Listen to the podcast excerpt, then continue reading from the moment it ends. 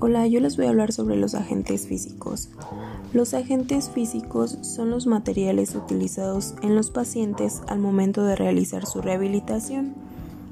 Estos pueden incluir el calor, frío, agua, presión, sonido, radiación electromagnética o también las corrientes eléctricas. Los agentes se dividen en tres, que vienen siendo los térmicos,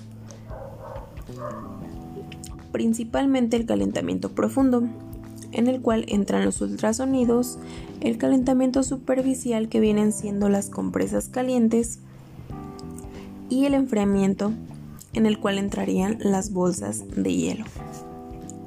Ahora vamos con los electromagnéticos que se dividen en dos, las corrientes eléctricas en las cuales entran las frecuencias altas, las frecuencias medias y las frecuencias bajas.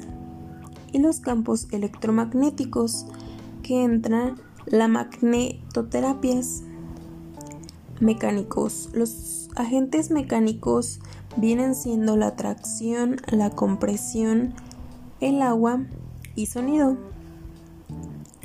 Los efectos de los agentes físicos este, pues estos provocan principalmente la modificación de la inflamación y curación del tejido, alivian el dolor y también modifican el tono muscular.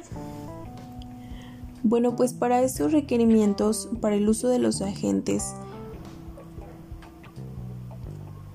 es muy importante valorar el motivo de la consulta por la cual va el paciente, así como también saber cuando un agente físico sí puede ser eficaz en el tratamiento para evitar tener contradicciones este, al momento de aplicarlo o que vaya a haber algún problema en la salud del paciente. Saber cómo y cuándo aplicar un agente físico de forma eficaz, así como también realizar valoraciones repetidas frecuentes al paciente para valorar la eficacia, eficacia perdón, de los agentes físicos.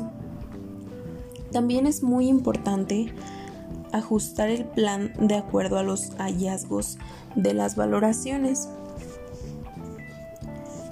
Esto nos va a servir para evitar tener algún problema al momento de aplicar algún agente que no sea este compatible con, con la salud del paciente y que esto vaya a empeorar su situación y que nos complique más este, al momento de realizar este proceso. Y esto sería todo de mi parte. Gracias.